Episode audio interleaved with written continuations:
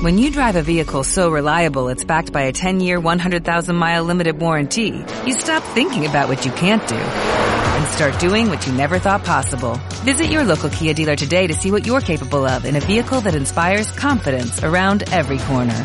Kia, movement that inspires. Call 800-3334-KIA for details. Always drive safely. Limited inventory available. Warranties include 10-year 100,000-mile powertrain and 5-year 60,000-mile basic. Warranties are limited. See retailer for details. La exquisita ignorancia radio.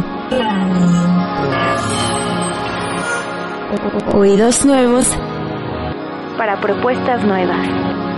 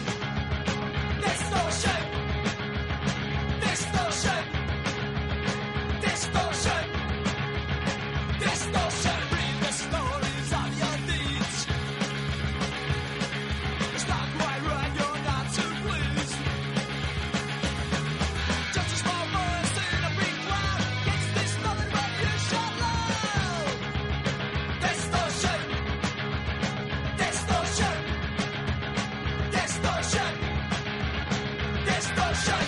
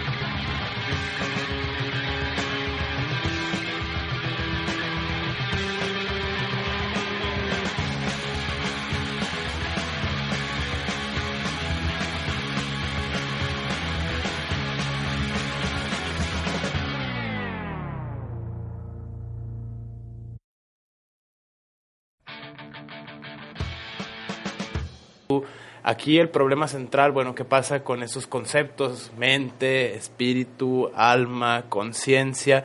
¿Qué es lo que pasa cuando las personas prácticamente cruzan el sendero de la muerte? Por eso es que tenemos el día de hoy la dicha de charlar con el doctor. Sí, buenas tardes. Primeramente tengo que eh, aclarar que este tema surge en virtud del ejercicio de mi profesión, en la cual tengo la fortuna o la desdicha de tratar con pacientes en estado terminal, con cáncer casi siempre. Y estos pacientes en estados terminales eh, desarrollan una cierta, de, cierta, un cierto comportamiento que para algunas personas puede ser anormal. Dentro de ello, quizá derivado pues por la circunstancia misma, donde la vida, los minutos están contados ya, y por otra parte, quizá por los fármacos que están tomando para mitigar el dolor, donde los más nobles de ellos son la morfina. A partir de la morfina subimos a, medicamentos mucho más potentes que esta. Pero la intriga general o el tema que venimos a tratar en este momento es precisamente sobre la muerte. Los pacientes que están próximos a la muerte tienen eh, unas visiones quisiera decir yo, estoy hablando pues de una, de una práctica clínica que me ha permitido constatar esto. Muchos de estos pacientes a los que yo llamo premortem, ellos empiezan a comentar que vienen por ellos sus papás o personajes que ya están muertos y ellos los empiezan a ver. Y curiosamente nosotros los que estamos alrededor y que no tenemos cáncer y que no estamos en etapa premortem, pues no, no nos enteramos de ello, no nos damos cuenta, no los vemos. Y precisamente como esta es una, no quiero decir exactamente una constante, pero es, hay cierta regularidad en escuchar a estos pacientes mencionar la visita de esos seres que están en otro lado, que ya murieron. Entonces, por esa razón me ha intrigado a mí eh, saber y por eso quiero decir dónde están los muertos, porque si ellos los ven, ¿por qué nosotros no los vemos? Entonces, andan aquí entre nosotros, ¿qué está sucediendo con ellos? Esta sería una cuestión eminentemente desde varios puntos de vista tratable. El primero sería la condición humana, la inminente certeza de la muerte. Ese instante en el que se dará el paso desde la filosofía del ser al no ser, se pasará del devenir a la nada, desde estos puntos de vista ontológicos que suenan muy maravillosos en los libros de texto, pero que en la praxis supongo que no tienen nada de encantador, ese encuentro con la muerte, directamente con la muerte. Ese es el primer flanco, el cultural antropológico. El segundo, también derivado del primero, ciertas cosmovisiones de carácter religioso, de carácter cultural vi a cierta entidad preternatural o los muertos vinieron por mí, este es el segundo flanco, y el tercero es la condición, digamos, biológica o farmacéutica, es decir, si se aplican ciertas sustancias, el cuerpo tiende a reaccionar de determinadas maneras es donde convergen estos tres flancos. Por un lado, el antropológico, el encuentro inminente con la muerte, las cosmovisiones derivadas de alguna otra manera de ciertos marcos de referencia de carácter cultural o religioso para asociar ciertos fenómenos. Y el tercero, el uso, digamos, del argumento fisicalista o biologicista o materialista. Si se alteran las condiciones estables del cuerpo, entonces se producen ciertos efectos en la percepción sensible, en la memoria, ciertas pautas de carácter, insisto, fisiológico. Es donde se lanza la pregunta, ¿dónde están los muertos? Hay metafísica, existen otros planos, existen otras realidades. Todos estos relatos también de estos pacientes que ha mencionado Premortem, se complementan con otra suerte de narrativas acerca del trabajo propio de la medicina, vaya, en el Hospital Civil en concreto, apariciones y relatos de fantasmas o de visiones de carácter preternatural o supranatural. Es decir, son relatos solo de la gente, se trata de un fideísmo o se trata en efecto de fenómenos plausibles que son de alguna u otra manera capaces de ser comunicables de, de forma intersubjetiva.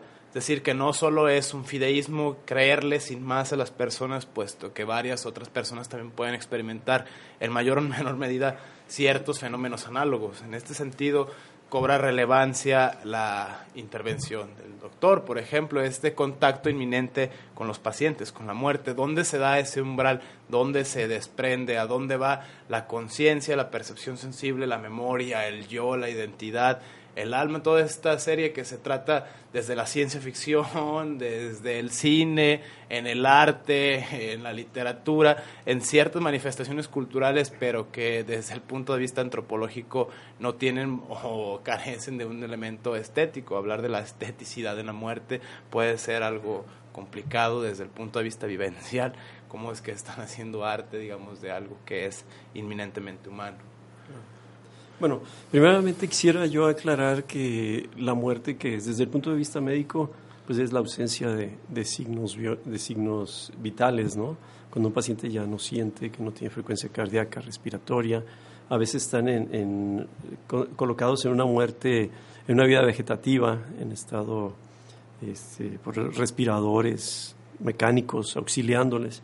Bueno, estas personas cuando ya no tienen una función neurológica, además de que no se pueden sostener por sí mismos sus, eh, su respiración, está su frecuencia cardíaca. Aparentemente ellos están vivos aún, pero neurológicamente ya están muertos.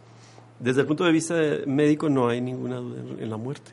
La muerte se acabó, el ser humano este, dejó, de, dejó de funcionar, hubo un paro cardiorrespiratorio y murió. ¿sí? Ya desde otro punto de vista nosotros pensaríamos en la religión dice pues que hay que morir para poder vivir, ¿no? Que la vida empieza con la muerte. Entonces, según diferentes este, conceptos filosóficos, nosotros podríamos pensar que en, esa, en ese tenor nosotros podemos clasificar si la muerte es el fin de todo o el inicio. De alguna manera, a mí me ha tocado platicar esto y me ha intrigado, porque de alguna manera, culturalmente, religiosamente, familiarmente, he tenido contactos con este tipo de conceptos donde dicen que el ser humano está compuesto de cuerpo y alma, ¿no? Y que cuando el ser humano muere, el cuerpo se queda, pero el alma se desprende. Médicamente me cuesta trabajo hablar del alma, porque no está en ningún libro. Y entonces yo trato de congeniar esos conceptos que se mencionaba, lo que es el alma, lo que es el espíritu, lo que es la conciencia. Tampoco están en ningún libro de anatomía. Y médicamente tenemos una escala de, de, valores que se llama escala de Glasgow, que es una escala de conciencia, y nosotros podemos clasificar al paciente si es un paciente consciente, si es un paciente que responde a estímulos verbales, a estímulos dolorosos. Su estado de conciencia lo podemos este, clasificar médicamente, ese sí está aceptado, sin embargo, los otros no. Pero yo a lo que me voy es que precisamente basado en evidencias eh, clínicas, en la práctica diaria, yo he podido intrigarme sobre esta situación de la muerte, al grado tal de por qué las personas, como mencionaba hace un momento, que están en etapa premortem, tienen esa capacidad de contactar, aunque sea visualmente, con personas que han fallecido previamente. Otro de los conceptos que me han permitido ver eso son personas que tengo no, no muchas eh, experiencias al respecto de personas que han caído en paro cardiorrespiratorio, que como mencionaba hace un momento están muertos y que gracias al, avance de la ciencia, al apoyo de los médicos y de los fármacos, entonces ellos logran resucitar. Y muchos de ellos o algunos de ellos manifiestan siempre la experiencia que tuvieron en ese trance de muerte. Pues algunos de ellos han manifestado en las evidencias que menciono que han tenido contacto con personas muertas otras personas que he tenido el trato con ellos como pacientes han sido han recibido trasplantes de órganos de, de cadáver y estas personas han mencionado cosas extrañas en su existencia, ¿no? Como que han contactado en algún momento, o esa es la idea de ellos, que contactan con el poseedor del órgano, el donador, que ya está muerto, pero que de alguna manera se les, eh, no voy a decir se les aparece, se les ilumina en su mente o en sus, en sus ideas de que está presente. Y principalmente hay algo que yo sí quiero decir y para mí me, parece sumamente fundamental hablar en estos conceptos de que el alma y la, conciencia y el espíritu no son tangibles, no son científicamente comprobables.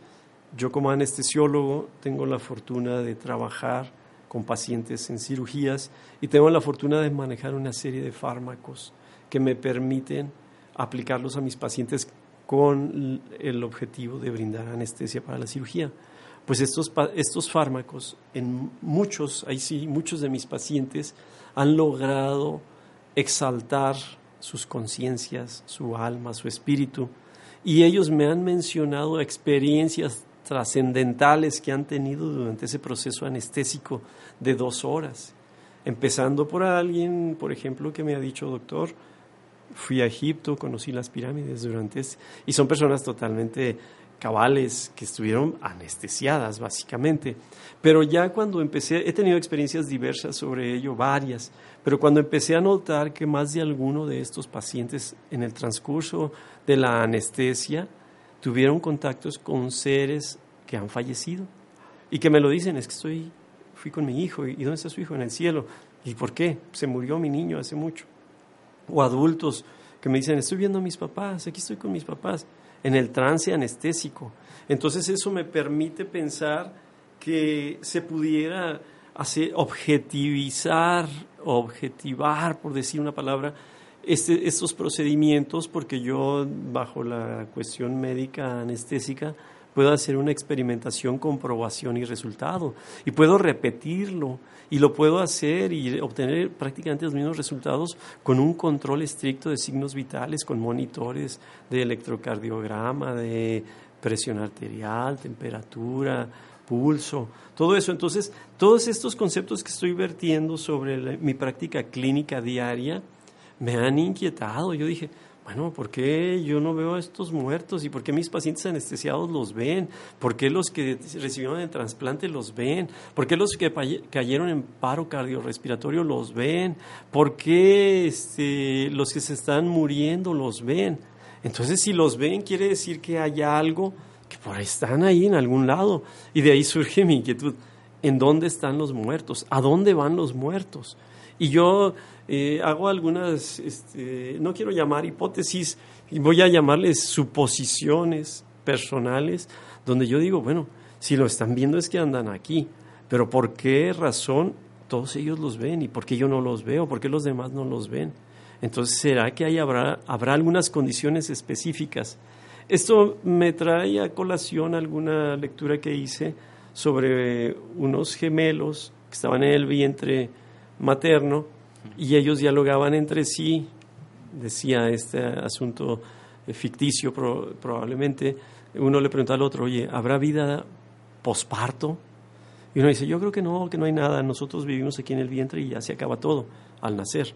Y otro dice, no, yo creo que al nacer empieza la vida, que al nacer ya no vamos a tener que alimentarnos por este cordón, sino que cada quien va a poder alimentarse por sí mismo. Y entonces me voy al antes de, esa, de ese de esos eh, fetos y me voy antes de ellos está el embrión y antes del embrión está el espermatozoide fecundando al óvulo y antes de ello está el deseo de los del hombre y la mujer, las caricias, la genética. Entonces todo eso está hablándose de dónde estamos, porque alguien me decía, ¿a dónde vas a ir cuando te mueras? ¿A dónde van los muertos? al mismo lugar a donde estabas antes de nacer. Entonces empiezo a clasificarme yo dónde estaba antes de nacer. No lo recuerdo dónde estaba antes de nacer, pero precisamente puedo hacer estas suposiciones diciendo, ok, si estaba, si yo estaba en otra etapa, antes de nacer yo estaba siendo un feto, en otra característica, no estaba, era un ser humano no desarrollado. Y antes era un embrión no desarrollado. Y antes era un esperma no desarrollado. Y antes era un deseo, una caricia, una intención no desarrollándose. Y allí estábamos, en otras etapas, en otras dimensiones, quizá a las cuales nos vamos preparando, así como estos dos fetos que no sabe qué viene y que piensa que no hay nada. Así estamos nosotros en la vida real pensando que no sabemos qué viene y pensamos que no hay nada. Y se han hecho muchas este, especulaciones al respecto, que me parece pues que no dejan de ser especulaciones, porque pues no hay un muerto que venga y me diga exactamente qué está sucediendo, ¿verdad? Entonces, en virtud de ello, yo me he querido introducir en esta enigmática situación que desde siempre está manejando al ser humano. Esto es otra vez se desprenden varios puntos interesantes al respecto, como recapitulando, recapitulando la, el diálogo, vaya, es lo siguiente, el eterno conflicto de la filosofía entre materialistas y espiritualistas desde un punto de vista médico es un escepticismo, se mide, se palpa y se percibe. Desde un punto de vista no científico o no médico, existen otros trasfondos religiosos, culturales, y es donde hay terreno fértil, vaya, para la especulación. Los dualismos de cuerpo y alma, tan característicos de la filosofía moderna, los platonismos, los hegelianismos, conceptos filosóficos que permean las figuras religiosas, es decir, cuerpo, alma y espíritu, la reencarnación, la metempsicosis, el karma, el dharma, la transmigración, la resurrección, la animación de cuerpos, en este sentido son o especulaciones desde un punto de vista eminentemente científico, esto es pseudociencia, esto no tiene cabida para una mente racional. Estos son supercherías, son relatos, son mitos, son fantasías, pero desde este otro punto de vista cobran relevancia cuando la ciencia, digamos, da su último vistazo, su último punto de vista, vaya, entonces, ¿qué es lo que queda? Es esta doble condición del ser humano entre lo natural y lo cultural. Aquí el punto es clave, la muerte, es la experiencia por antonomasia que ha desarrollado y desatado especulaciones y cosmovisiones, dioses, paraísos, cielos, infiernos, todas las culturas, vaya, se preocupan por este fenómeno desde la antropología. Además del nacimiento, el parto, la procreación, los ritos iniciáticos de la madurez a la pubertad, etcétera, todo esto son constantes humanas. El clave para esto, el detonante central es la muerte. Insisto, desde este punto de vista es el eterno conflicto de toda filosofía y de toda teología. La materia contra el espíritu, lo tangible contra lo que no es tangible. Los flancos más emblemáticos, bueno, puede que estas entidades como alma, conciencia, espíritu, mente, solo sean construcciones lingüísticas. No hay ningún referente en este plano para poderlo señalar un doctor puede extraer, no sé, el fémur, el cráneo, un riñón, pero cuántos espíritus, cuántas almas, cuántas mentes, es el problema también de la filosofía de la mente, es donde hay varios flancos, uno ontológico, es decir, qué es real, qué existe, y el óntico, a ver, si existe, dime dónde está. Si no tiene un referente empírico, entonces, o una de dos, es un solo referente lingüístico carente de contenido, o solo dependes de una tradición cultural, una escala axiológica que permea ciertos constructos vacíos. Estamos hablando de nada, es como si habláramos de Pegasos, de unicornios, de cosas que no tienen referente. En este sentido es eminentemente interesante. Desde el otro flanco, ¿cómo se puede cuantificar? Es lo que mencionaba la experiencia práctica, la experiencia del día a día, como ejercer la profesión, vaya. En este sentido se vuelve al punto central de partida, ¿dónde van los muertos? ¿Qué pasa con las personas? Este estado, otra analogía que se puede desprender, los estados alterados de conciencia, por ejemplo, que se dedica a la experimentación con las plantas de poder, vaya, ayahuasca, hongos, lo que sea, ¿será esa la verdadera realidad y lo que estamos percibiendo solo será una percepción mutilada o permeada por nuestros limitados alcances de los cinco sentidos? Hay quienes hablan de percepción extrasensorial, la parapsicología y cosas por el estilo también tratan de hacer patentes fenómenos como la telepatía, el mediumismo, la brujería, el chamanismo, la magia. ¿Cómo es que se puede tener contacto desde este plano con algo que no se puede ni siquiera ver o palpar de manera objetiva. Sin embargo, hay cierta intuición, hay cierta sensibilidad en el ser humano, lo cual también no se puede descartar desde la pura antropología. Esto hay constantes culturales, históricas y sociales que dan la pauta para ello. Por lo tanto, encontramos este problema de lleno, el eterno conflicto de la filosofía, materialismos contra idealismos, espiritualismos contra naturalismos y por otro lado el problema también central de la conciencia. ¿Será esta la verdadera realidad? ¿Habrá otras dimensiones? ¿Habrá otros planos? ¿Es posible que podamos tener interacción?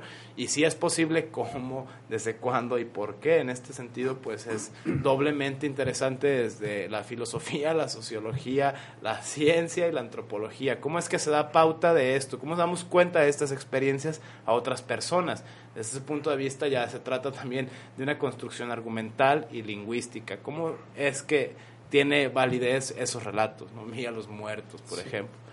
Sí, sí, sí, lo entiendo perfectamente y, comprendo pues esta, esta inquietud, ¿no? Es difícil hablar de la muerte desde la vida o hablar de la vida desde la muerte, es complicado. Sin embargo, yo soy un médico alópata que científicamente formado, por decir de alguna manera, en el cual dentro de mi desarrollo profesional detecto esta circunstancia. Una circunstancia que yo no tengo los argumentos para decir, ah, mira, capté un espíritu, capté... No, no, no puedo hacer una disección de ellos, pero sí puedo hablar de las evidencias. Estoy seguro que todo aquí entre nuestros radios escuchas y todas las personas que hemos tenido contacto con alguien que está pre-mortem, que tiene cáncer y que va a morir, estoy seguro que en familias donde han tenido algún familiar en esta situación, han lo han escuchado decir, este, ahí viene tal persona, vía, y toda la gente dice, no, pero está muerto. Esa es una evidencia que, que es palpable, eh, no la puedo ser científica. Es evidente también las personas que mencioné que han caído en paro cardiorrespiratorio y te cuentan cosas este, inverosímiles, diversas, ¿sí? Pero yo sí estoy haciendo, rescatando de esas cosas que cuentan las personas que refieren haber contactado con personas que están muertas. Eh, es evidente también pensar que las personas que han recibido trasplante de, de hígado, de riñones, de córneas, tienen algunas experiencias acá dentro de su ser donde ellos manifiestan que tienen unos gustos distintos a los que tenían, no tienen aficiones hacia algo que no tenía. Y cuando se indagas más sobre el caso resulta que el donador del órgano también tenía ciertas aficiones o inclinaciones idénticas a las que estaba manifestando el ahora trasplantado que antes no tenía.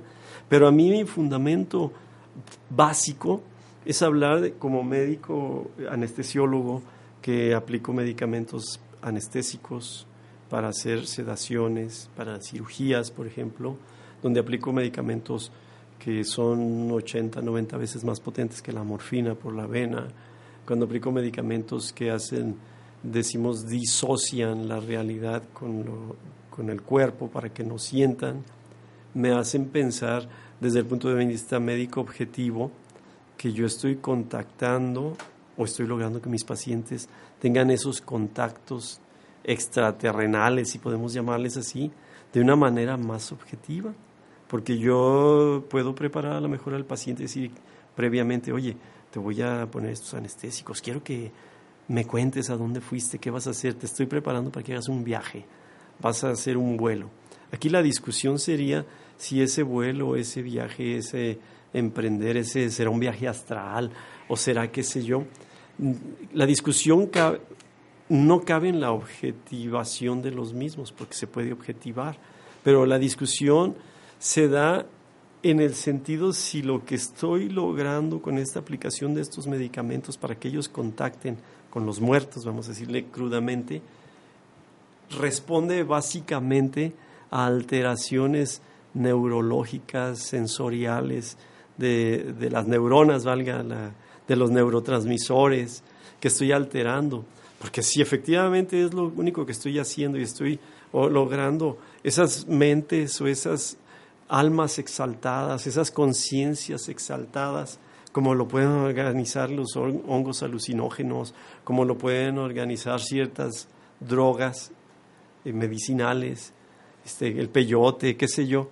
Entonces estamos hablando pues de que lo que yo estoy diciendo no existe, que lo que estoy haciendo es nada, que estamos hablando que la cabeza de nosotros es el centro del mundo y que de ahí rige todo lo que existe en el mundo y, y, que caemos en unas anarquías, porque a lo mejor lo que yo estoy diciendo ahorita yo lo estoy inventando y a lo mejor lo que yo estoy diciendo tú no me lo escuchas igual y me dices que sí, como que ya caemos en unas barreras terribles de anarquía, pero yo estoy tratando de objetivizar el alma. Tenemos problema para primero muchos problemas, porque tenemos que decir que es el alma y el alma la tengo que empatar con la conciencia, con el espíritu, con los entes, con la esencia. Hay tantos conceptos que son similares a, a, lo mismo y tendremos que encontrarlo, como dioses hay en el mundo que son similares para los creyentes. Entonces, mi objetividad radica desde el punto de vista que como médico anestesiólogo puedo aplicar medicamentos para lograr ciertos efectos, puedo experimentar con ellos, puedo obtener unos resultados bastante controlados para no tener un riesgo a mi paciente de que vaya a tener una eventualidad eh, orgánica que nos condicione una tragedia y lo puedo repetir. Entonces, en, esos tenores puedo hacer experimentación con probación y resultado. Y si yo empiezo a manejarme ya bajo el método científico, y hacer un protocolo, introducción, justificación, antecedentes, marco teórico, objetivos, este, recursos, criterios de inclusión, exclusión, seguro estoy que voy a obtener unos, unos resultados. Entonces, desde ese punto de vista, a mí lo interesante me parece que es eso, tratar de salirme de ese oscurantismo, no sé si charlatanería, de esa especulación, o no sé si llamarlo simplemente filosofía, donde los filósofos han dicho mil cosas sobre la muerte. A veces dicen la muerte es como un relámpago. Después del relámpago puede haber todo, puede haber ya nada.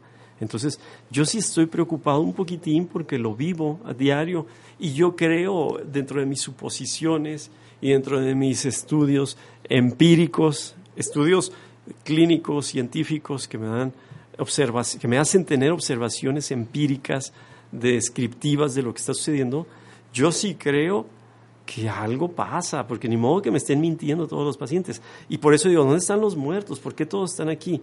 Yo creo que por lo, una conclusión a priori yo tendría es que los muertos están aquí, que el ser humano, como decían en la iglesia, a lo mejor está compuesto, compuesto por cuerpo y alma, y que cuando falla el cuerpo, muere, mueren las células y ya no hay vida física del cuerpo, pero la esencia, el alma, el espíritu, la conciencia, los convierte en un ente que anda por ahí y que yo estoy seguro que por eso los ven los que ya están a punto de ingresar a esa etapa, que hay una dimensión, igual como la una dimensión a posteriori, donde están esas conciencias, esos espíritus que abandonaron los cuerpos.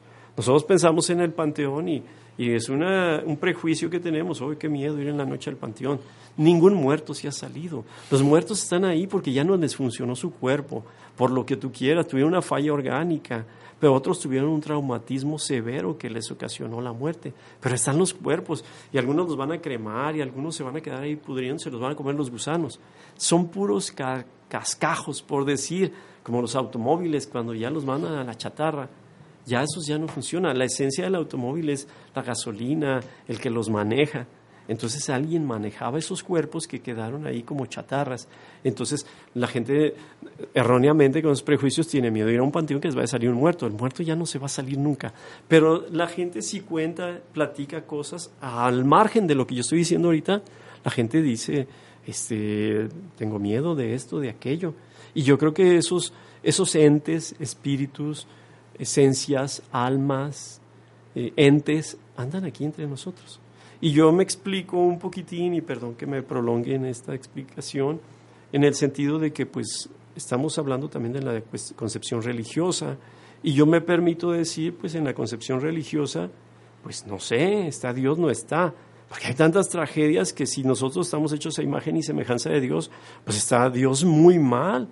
Porque Dios es como nosotros que mata y Dios, entonces Dios es un Dios malo. Pero sin querer caer en eso, yo creo que, que hay un silencio de Dios para los seres humanos y que Dios vino, si existió Dios y creó al mundo y nos dijo, aquí está la tierra. Dijo, ahí están los animales y háganse las plantas y háganse las flores y le quitó la costilla a Dani y hizo a Eva y se comió una manzana y todo lo que la gente dice. Pero de todos modos somos un granito de arena que formó Dios en una inmensa playa que probablemente también formó Dios. Pero esa inmensa playa con millones y millones de granitos de arena formados por Dios, pues nosotros no podemos ser ni siquiera importantes para Dios. Dios lo hace, y ese es el silencio de Dios, y nos deja aquí, y por eso se va a Dios, ahora sí, a, armar toda esa inmensa eh, mar que baña esa inmensa playa, y el sol que ilumina ese inmenso mar y esa inmensa playa, y en lugar de estar Dios preocupado por un granito de arena, anda creando universos y creando este, galaxias y andrómedas. Entonces yo ahí es cuando digo, en mis suposiciones, pues ¿quién carajos maneja la Tierra que se está equivocando tanto? Y entonces yo digo, bueno, probablemente la Tierra no la maneja Dios, la Tierra la manejan estos entes que andan aquí, los muertos que son igual que nosotros, de fallidos, de, de falibles, de malos, de torpes y ellos dan, manejan la tierra y, se equivocan. Y esos los traduzco yo en, en, intuiciones, los manejo en suerte, en manejo en eh, corazonadas, o sea, le doy por aquí, pero ¿por qué tengo esa intuición? ¿Por qué tengo esa corazonada? ¿Por qué, ¿Por qué preferí esto? Yo digo que alguien nos está soplando por aquí, dale por allá, dale por acá. Y mi suposición es que si la gente que se está muriendo ve a los muertos que andan aquí. Si la gente que cae en paro cardiorrespiratorio los ve, es que andan aquí. Si bajo anestesia o efectos alucinógenos o lo que tú quieras de alguna sustancia los ven, es que andan aquí. Y nosotros no los vemos porque pasaremos a ser una esencia más, como los fetos pasaron a ser seres humanos que somos ahora. No sé si caigo en un terreno demasiado ambiguo o lábil, fácil de, de cuestionar. Estamos eminentemente entre una cuestión ontológica y epistemológica. ¿Qué es lo que hay en este plano aquí y ahora y cómo lo podemos conocer? ¿Cómo somos capaces de determinar qué es real y qué no es real? las famosas aporías kantianas, el númeno y el fenómeno. Nosotros solo percibimos fenómenos, estamos limitados por la conciencia sensorial, digamos, la percepción sensible.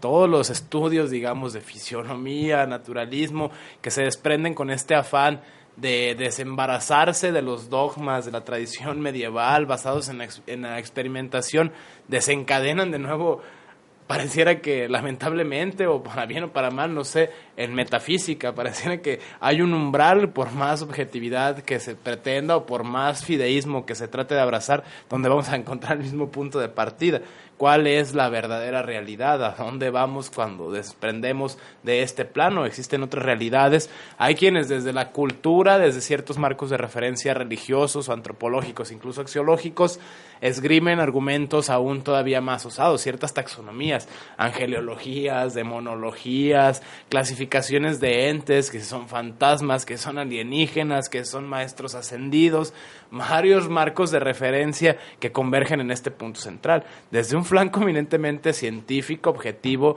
pues simplemente se trata de desprenderse del orgánico, una condición biológica, una condición natural no hay ser vivo que no tenga que pasar por ese proceso. Pareciera que es la condición sine qua non para la existencia. La única certeza es la muerte desde ese punto de vista y es donde entonces nos orillamos desde ciertas cosmovisiones culturales al agnosticismo, al ateísmo, ciertas manifestaciones. Desde el otro punto de vista axiológico que puede manifestarse tanto en la ética, en la estética y ciertas manifestaciones de la religiosidad, tiene que ver más con un apostar más allá es decir, hay algo más, hay una trascendencia, el eterno problema de la inmanencia y la trascendencia. Si estás en inmanencia, ¿cómo puedes relacionarte con lo trascendente? ¿Y cómo lo trascendente puede relacionarse con lo inmanente? Desde este punto de vista, es eminentemente una labor para la ciencia, la filosofía y cualquier manifestación de la religión desde este punto de vista cobra bastante relevancia la charla de hoy. Sin embargo, es momento de pasar a un corte para después del mismo terminar con la reflexión, que eminentemente nunca tendría fin, puesto que pareciera que el fin es la muerte, pero si el fin no es la muerte, solo es el principio. Estas analogías, la vida es un sueño, la vida es una preparación para la muerte, las cosmovisiones platónicas, ciertas cosmovisiones gnósticas, donde hay que pasar ciertos umbrales, ciertas cosmovisiones de carácter religioso, axiológico, tiene que ver con esto. Es un punto donde convergen filosofía, ciencia y religión. Volvemos después del corte.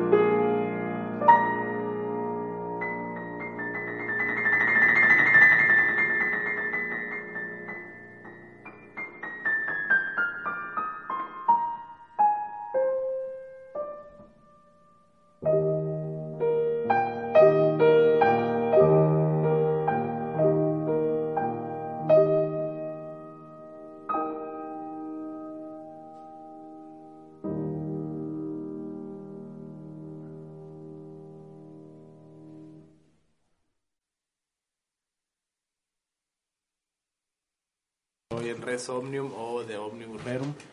Estamos dialogando con el doctor Gerardo eh, Rodríguez Aceves, jefe de la Clínica del Dolor, acerca del tema ¿A dónde van los muertos? Este paradigmático tema donde se encuentra filosofía, ciencia y religión por la cuestión de a dónde se va después de la muerte, qué es la muerte, qué es la vida, el contacto clínico del día a día con pacientes en estado terminal puede no descartarse desde un punto de vista cultural o axiológico, esto es religioso, esto es tradicionalista, no, se trata de algo objetivo, se trata de la ciencia, ahí no hay, digamos, cabida para la emoción, para el sentimiento, sino simplemente hay datos, comprobación, fenómenos, observación, en el sentido estricto, todo el conflicto que se cierne en torno a los materialismos y los espiritualismos, este es el tema central pero tampoco se pueden descartar de un solo plumazo los relatos que tratan de sustentar estas otras realidades, el contacto con muertos, el contacto con otras dimensiones, la relación que se guarda con lo eterno, con lo que no es de este plano, o todas esas personas, todos esos relatos son falaces, son mentiras desde un punto de vista lingüístico, argumentativo, o si estamos enfrentándonos otra realidad que digamos trascendería o estaría implícita de alguna u otra manera con esta realidad que sí se puede palpar, medir y objetivar. Este es el tema, digamos, del día de hoy. Sí, yo en la poca, nula o mucha preparación que puedo tener al respecto. Escucho otros colegas que han tratado de hacer estudio de casos. Dice, yo tengo ya 300 casos de personas que han caído en paro cardiorrespiratorio y me dicen a dónde van. Y otros me dicen más o menos lo mismo, que hacen una colección de casos, pero están escuchando lo que dice el paciente. Yo aquí estoy diciendo, ok, yo estoy escuchando lo que dice el paciente, pero yo estoy preparando al paciente para que me lo diga porque le estoy poniendo fármacos que yo puedo dosificar con exactitud, miligramos por kilo por hora, con certeza máxima, y puedo pensar que voy a obtener resultados. No estoy basándome nada más en puras eh, eh, especulaciones, estoy haciendo más objetivo mis, mis conceptos, estoy diciendo, mira, esta persona es una persona normal, le vamos a aplicar medicamentos y vamos a ver qué logramos con él. Y no dejo de lado la otra situación donde yo digo, bueno, probablemente pues todo eso son neurotransmisores y los sentimientos son fisiología y este, conceptos biologistas donde diría, no, todo está inventado por la mente nuestra, no existe nada y nos morimos y se acabó todo. Y todo fueron alucinaciones de los fármacos como el que consumió peyote y hongos alucinógenos y yo les aluciné, los hice alucinar con los fármacos que les apliqué. Entonces todo eso es distinto, pero yo me estoy queriendo aprovechar, abusando un poquito de esa situación, queriendo este, hacer una escala un poquito más de esos valores, de esas concepciones de la muerte de una manera distinta y dentro de mis suposiciones son esas, que, que la muerte que médicamente ya es nada, aquí al contrario, estoy diciendo que la muerte, pues, si los muertos vienen y andan ahí, los ven, por lo menos esas son las experiencias que te dicen. Y si yo logro atraerlos por medio de, conceptos farmacológicos a las mentes de mis pacientes, pues es que a lo mejor sí hay algo, ¿no? Y si hay algo, pues los muertos andan aquí cerca, o sea, se puede contactar con ellos. Y eso para mí significa pues que la muerte no es la nada, que la muerte no es el acabose, que la muerte es una etapa de la vida, que nosotros llamamos muerte, pero como por decir, se vive la muerte, la muerte se vive como se vive el, el feto, como se vive el embrión, como se vive el óvulo, como se vive el esperma, como se vive el coito previo a todo ello que va a generar la vida, como se vive las, las esencias de los cariños, los deseos, las, las caricias de los que van a ocasionar el coito, y así me voy para adelante y me voy para atrás. Digo, hay etapas. Entonces, yo quiero pensar que la muerte, no porque yo la esté inventando, por lógica, por lo que veo, si los muertos los ven las personas y los atraemos de cierta manera, pues están en otra etapa, porque no todos los vemos, porque no todos los manifestamos, porque necesitamos fármacos para verlos, porque necesitamos caer en paro cardiorrespiratorio para verlos, porque necesitamos estar muriéndonos para verlos. Quiere decir que ahí andan, no los vemos será otra dimensión, otra forma, otra esencia, no sé, no sé. No quiero yo especular, trato de ser lo más objetivo que puedo en estos razonamientos. Varias narrativas se desprenden de este fenómeno, por ejemplo, si se trata de una cualidad humana y no necesariamente tendremos que recurrir a casos extremos como plantas de poder o analgésicos de cualquier índole, cierta clase de fármacos, ni tampoco tener que estar muriendo para poder contactar desde ciertos flancos culturales y religiosos se habla con el contacto de muertos, ¿no? Por ejemplo, nigromancia o teurgia, invocar a los santos, ¿no? Los angeliologías, las demonologías, ciertos rituales, ciertas iniciaciones que son como desarrollo de facultades inherentes en el ser humano.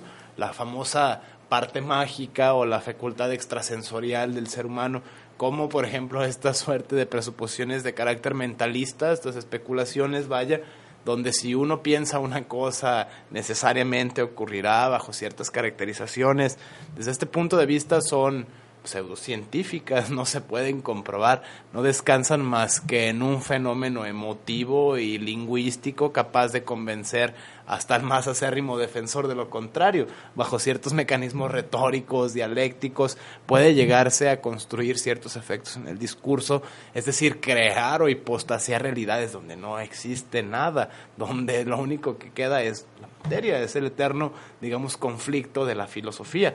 Los materialistas contra los espiritualistas, la ciencia contra la fe, en donde puede encontrarse un punto de balance dialéctico en la vida misma. Desde este punto de vista, pareciera que es estos marcos de referencia, tanto científicos, culturales o axiológicos, son digamos, incapaces de determinar o de cristalizar la realidad tal cual esta es y podemos esgrimirlo desde un punto de vista antropológico, es decir, esto pasa y nadie lo puede negar. Cualquier familia, es los argumentos, por ejemplo, budistas, ¿no? ¿A qué familia conoces que no haya experimentado el dolor, porque no haya experimentado el sufrimiento? Son pautas universales. Si le quitamos toda axiología, todo lo sagrado y lo profado, solo quedan fenómenos antropológicos, es decir, no queda nada, ni el más allá, ni dioses, ni el diablo, ni paraísos, ni mucho menos, son realidades culturales, lingüísticas, y es aquí donde nos encontramos de nuevo. Si se puede provocar mediante el uso de sustancias, o experiencias límite, le llamaría por ejemplo Jaspers, ¿no? Las famosas experiencias límite, la muerte es donde se va a estar el umbral del ser y el no ser, de la nada y el devenir, estos conceptos que simplemente pueden parecer que son conceptos, pero son una manera tenemos para aproximarnos y existen otras realidades como es que ciertas tradiciones hablan de senderos después de la muerte, ¿no? Las claves iniciáticas para poder pasar al más allá la caja de Pandora, los desafíos del Mictlán, los pasajes por el infierno, el Valhalla, ciertas tradiciones culturales de diversa índole, independientemente de la historiografía, la sociología y la locación geográfica, pareciera que es la constante antropológica, pero desde ese punto de vista solo son relatos, no es ciencia, esto no se comprueba, es el eterno conflicto, vaya, entre lo objetivo, lo subjetivo, y aquí se trata de llegar a lo intersubjetivo, como sin descartar el posible valor de verdad o la verosimilitud, para no meternos en términos de verdad o falsedad, de todos los relatos, es decir, el ejemplo que ponía de los casos, es decir, si trabajamos con inducción, ¿hasta dónde nos puede llevar la inducción?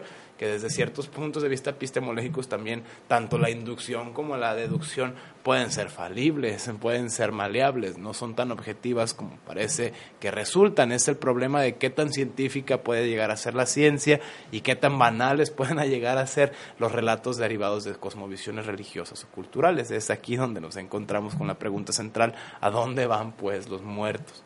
Sí, definitivamente tienes razón todo lo que dices.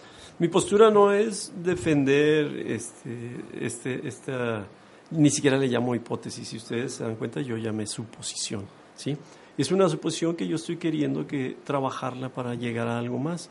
Dentro de todo, yo quisiera pensar, todos en medicina somos muy este, cuadrados, y entonces lo que no es tangible en los monitores no existe, ¿no? Pero todos los que somos médicos seguramente hemos tenido vivencias extracorporales, vivencias extrañas, distintas, que no tenemos alguna explicación. Y por eso lo que yo estoy queriendo es acercarme.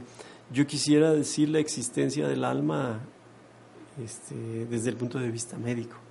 ¿sí? que está filosóficamente es aceptada 100%, sin cuestionamiento. Pero acá yo no puedo pararme en una conferencia y decir es que el alma necesita aspirinas, por ejemplo, voy a, como dije hace rato, voy a hacer una disección del alma, ahorita le voy a quitar esto para extraer el alma, que decía Platón estaba en el hipotálamo. No, no, estoy totalmente de acuerdo contigo.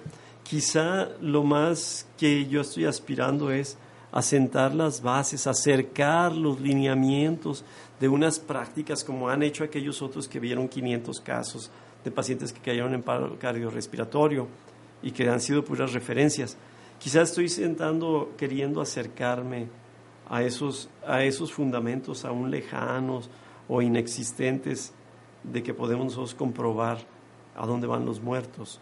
Porque caso contrario, ni siquiera estoy cerrado a decir que finalmente, ok, si no hay forma de, si esto ni siquiera hace unos acercamientos, unas aproximaciones para que alguien más venga con más argumentos, con más objetividades, a desarrollar una hipótesis y una teoría al respecto, entonces terminamos en el aspecto de que todo es genética, todo son neurotransmisores, todo es fisiología. Se murió el, cuerpo, se murió la idea, se murió la nada, volvemos a caer en... Y otra vez vamos a decir, ¿qué es la nada? ¿Dónde está la...? Pero es que nomás basta abrir, o sea, es una creencia de esta naturaleza real de que, eh, que mañana sale el sol y a lo mejor el sol, la luz que nos llega ahorita ya tiene millones de años llegando y a lo mejor ya el sol ya se apagó, ya no existe. Es como el pavo de, de Russell, creo que era Bertrand Russell, que decía que el pavo acostumbraba, siempre le iban a desayunar a tal hora y el 24 de diciembre se lo echaron. Entonces, así estamos nosotros. Es como si yo volteo por eso hice el ejemplo de la inmensa playa, de los granitos de arena de la inmensa playa, porque a mí no me, no me queda la menor duda de que si yo volteo al cielo en una playa, por ejemplo, donde no hay luz, observo una infinidad de estrellas. Y en esa infinidad de estrellas que tienen luz, quiero imaginarme cuántos planetas como el de nosotros alrededor de ellas gira o está ahí.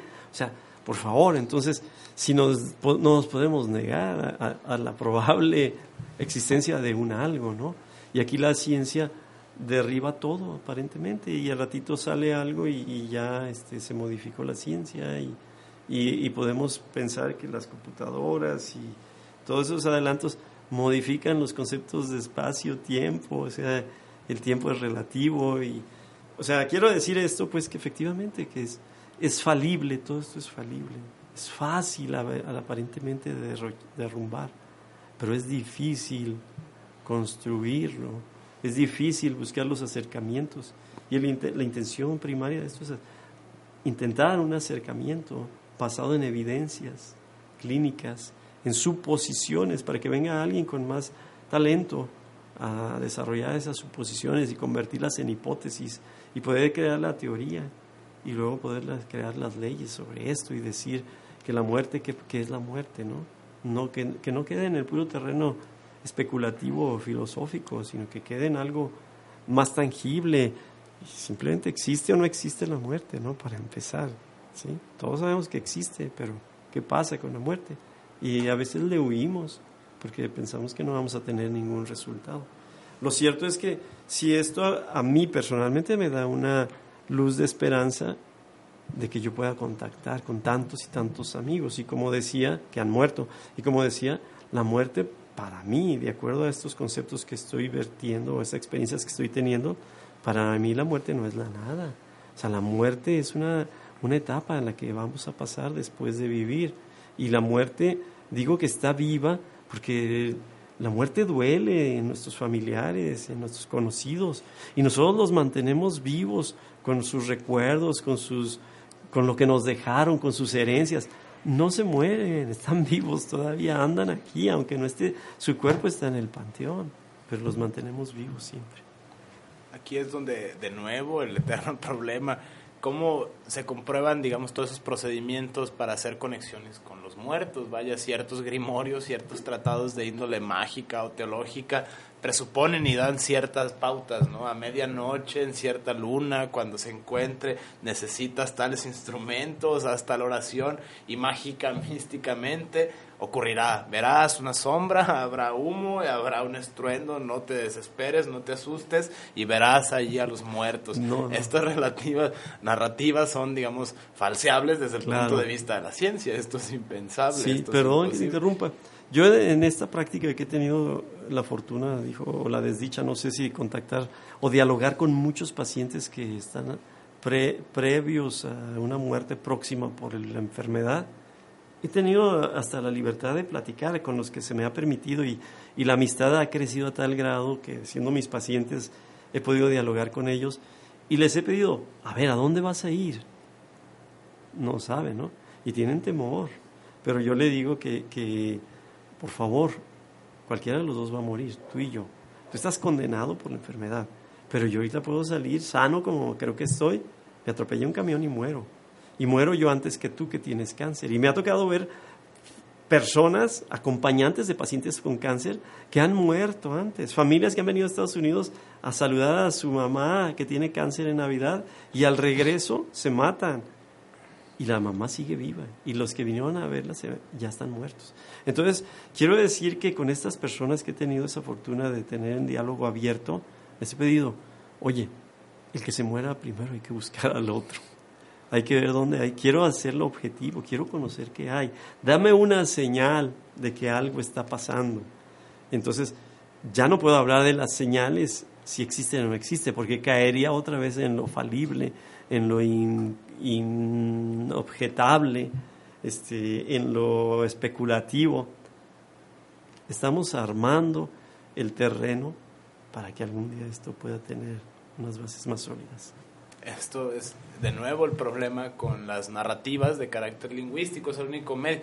Recuerdo los argumentos relativistas y escépticos si existe algo, no lo podemos conocer. Si lo podemos conocer, no lo podemos explicar. Si lo podemos explicar, no tendremos ninguna certeza de que el otro comprenda lo mismo. Estamos condenados, parece, en un círculo vicioso, una broma de mal gusto, de alguna divinidad menor. En ese sentido sería algo paradigmático, pero sigue siendo especulaciones, ¿no? Todos estos relatos en los que se dan la osadía de escribir ciertos procesos para poder contactar con los muertos, ¿no? Hacer pactos con entidades que no son de este plano, la angeliología, la demonología, bajo cualquiera de sus manifestaciones religiosas o culturales, tienen este supuesto. Existe algo más, existe otra dimensión con la cual el ser humano puede contactar e incluso algunos debe contactar, ¿no? el recuerdo de los ancestros, los antepasados, la memoria. En este sentido, pues son, desde el punto de vista de la ciencia, esto es pseudociencia. Esto es superchería, son mitos, son leyendas. Pero a diferencia, yo estoy tratando de contactar con gente que está viva aún, que va a morir. Estoy tratando de decir, a ver, dime qué está pasando. Otros dirán, me voy a traer al muerto de allá para acá. No, estoy con el que está aquí, que se va a ir. Entonces estoy tratando de hacerlo de esa manera, queriendo encontrarle otra vertiente diferente, porque todo lo que tú dices es una verdad irrefutable, pero esto estoy tratando de, eh, eslabonar esos, subir esos escalones, llegar a algo que a lo mejor no está todavía este, objetivable. Estoy queriendo llegar. Claro que puedo caer en eso que me mencionas, pero antes de caer en todo eso que me mencionas, y a lo mejor todo eso que me mencionas es filosofía, pero antes de caer en toda esa, eh, diría, todavía como médico, ¿no? Como dijera, y sin embargo se mueve, diría, ¿sabes qué? No, no existe nada. Esto es lo más objetivo, quizá lo que quieren escuchar mucha gente. Lo más científico, pues, tienes razón los médicos, te mueres y se acabó. Y todo lo que dijiste, y todo lo que hiciste, y todo lo que pensaste surgió de tu cabeza son neurotransmisores, son ideas, son memorias guardadas en tu cerebro. Lo que existe son cerebros, son mentes. Bueno, ahí se acaba toda la filosofía. Es el eterno conflicto, filosofía, ciencia y religión.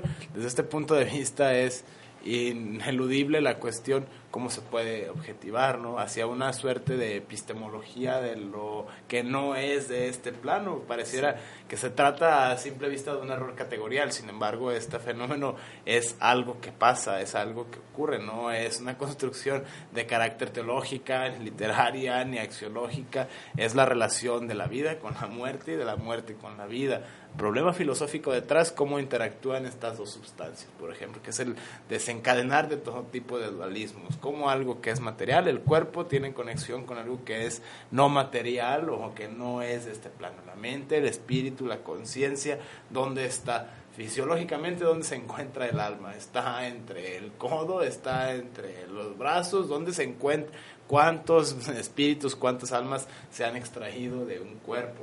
Punto de vista es donde volvemos al punto de partida, es el eterno conflicto, lo que es este plano con lo que no es este plano.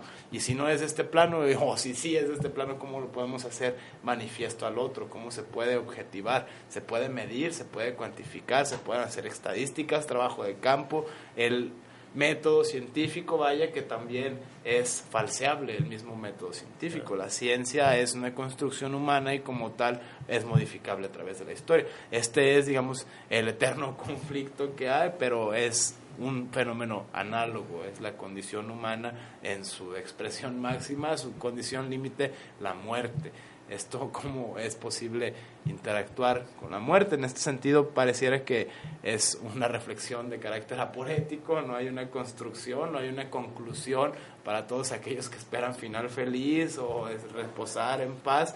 En este sentido, pues la filosofía nos da esta pauta para llegar a conclusiones aporéticas, que es el punto de partida. Sin embargo, es momento pues casi de cerrar el programa. ¿Alguna reflexión con la que queremos terminar para poder aterrizar este tema entre lo que es material y lo que no es material? ¿A dónde van los muertos? Sí, yo creo que es difícil este, concluir algo. Yo inicio algunos pasos al respecto quizá, no sé, cuando esté muerto, diré, tenía razón o no tenía razón, pero lo cierto es que así como la muerte está aquí como una posición limítrofe de nuestra existencia, voltea tu mirada hacia el cielo y verás qué limitado estás. Y no porque no veas a las estrellas en la noche y no sepas cuál es la que brilla más y cómo se llama la que brilla más, o a lo mejor ya los astrónomos ya la tienen y a lo mejor hay otra más allá que todavía no la tienen. No porque no la tengamos, no existe. No porque estamos ahí, este, dudo y luego existe. No porque no suceda eso, no va a existir. Es que somos torpes y somos limitados como seres humanos, lo somos ampliamente. Entonces, bueno, no deja, no por ello vamos a tener que cerrar los ojos a todo ese universo de enigmas que tenemos alrededor nuestro. yo creo que la muerte es una cosa pequeña realmente comparada con todo lo que hay este, en torno a nuestro. ¿sí? Esa sería mi reflexión fundamental.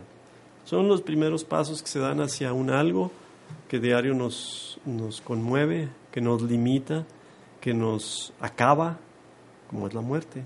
Si no reflexionamos sobre esa, tratando de encontrar alguna cosa, pues no podemos avanzar en más nada y se dan unos pasitos para adelante. Básicamente mi reflexión es esa. Yo creo que puede haber nada, puede haber todo, pero estamos intentando buscar algo, encontrar algo, ¿sí? No sé si estamos en lo correcto, no sé, finalmente tendré que decir, todos sabemos que hay algo, aunque no lo podemos hacer científico objetivo, pero si no lo existe para mí como médico, lo más objetivo es que mi mente es la que la está creando y todo esto que estamos hablando, hay una anarquía general para toda la filosofía que no llega a conclusiones y hay una conclusión muy lógica dentro de la medicina. Te lo creó tu mente y es producto de tus, de tus neuronas y de tu genética. Y entonces después de eso lo único que existe pues es el ser humano, aquí y ahora. con esta reflexión estamos poniendo dialécticamente dos puntos de vista, los acérrimos defensores de las tradiciones socioculturales, lingüísticas, derivadas de ciertos marcos de referencia religiosos o característicos que apuestan a la trascendencia, y por otro lado los defensores de la inmanencia, es decir, la ineludible evidencia científica que podemos comprobar, medir, pesar y sostener. En este sentido, sigue abierta la reflexión. Agradecemos al doctor Gerardo Rodríguez la participación y a la audiencia por su paciencia y nos escuchamos en la próxima emisión. Muchas gracias.